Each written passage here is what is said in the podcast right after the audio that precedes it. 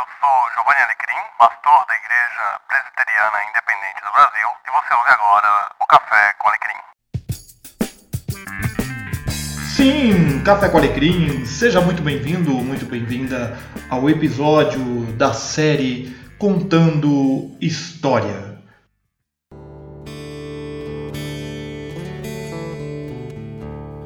Paulo está escrevendo sua carta para Timóteo. Acabara de falar de sua condição de pecador e agora pensa no jovem pastor e as dificuldades que ele vinha enfrentando em Éfeso. Dois nomes vêm à sua mente: Alexandre e Himeneu.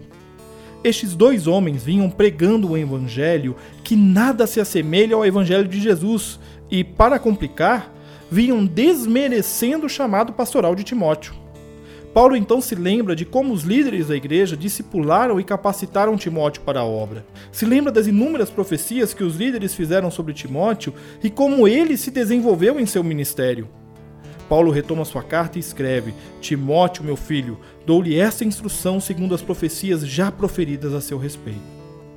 Ao contemplar o que escrever até o momento, o apóstolo se lembra da importância de ser equilibrado na vida cristã ele se lembra de como sua vida antes do caminho de Damasco era centrada na exatidão da lei e na observância de todos os detalhes que gerações de fariseus e antigos donos da religião impuseram a ela. Paulo vê que Timóteo enfrenta dilemas parecidos e que sua vida centrada na fidelidade às Escrituras deve ser conduzida tanto por fé quanto por boa consciência. Sem elas, não se vive o Evangelho, se vive numa prisão.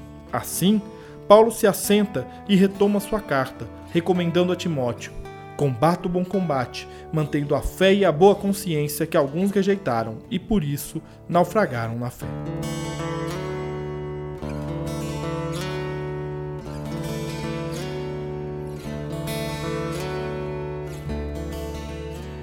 O texto que me inspirei para esta história é o de 1 Timóteo, capítulo 1, versículos 18 a 20, que passo a ler agora na nova versão transformadora.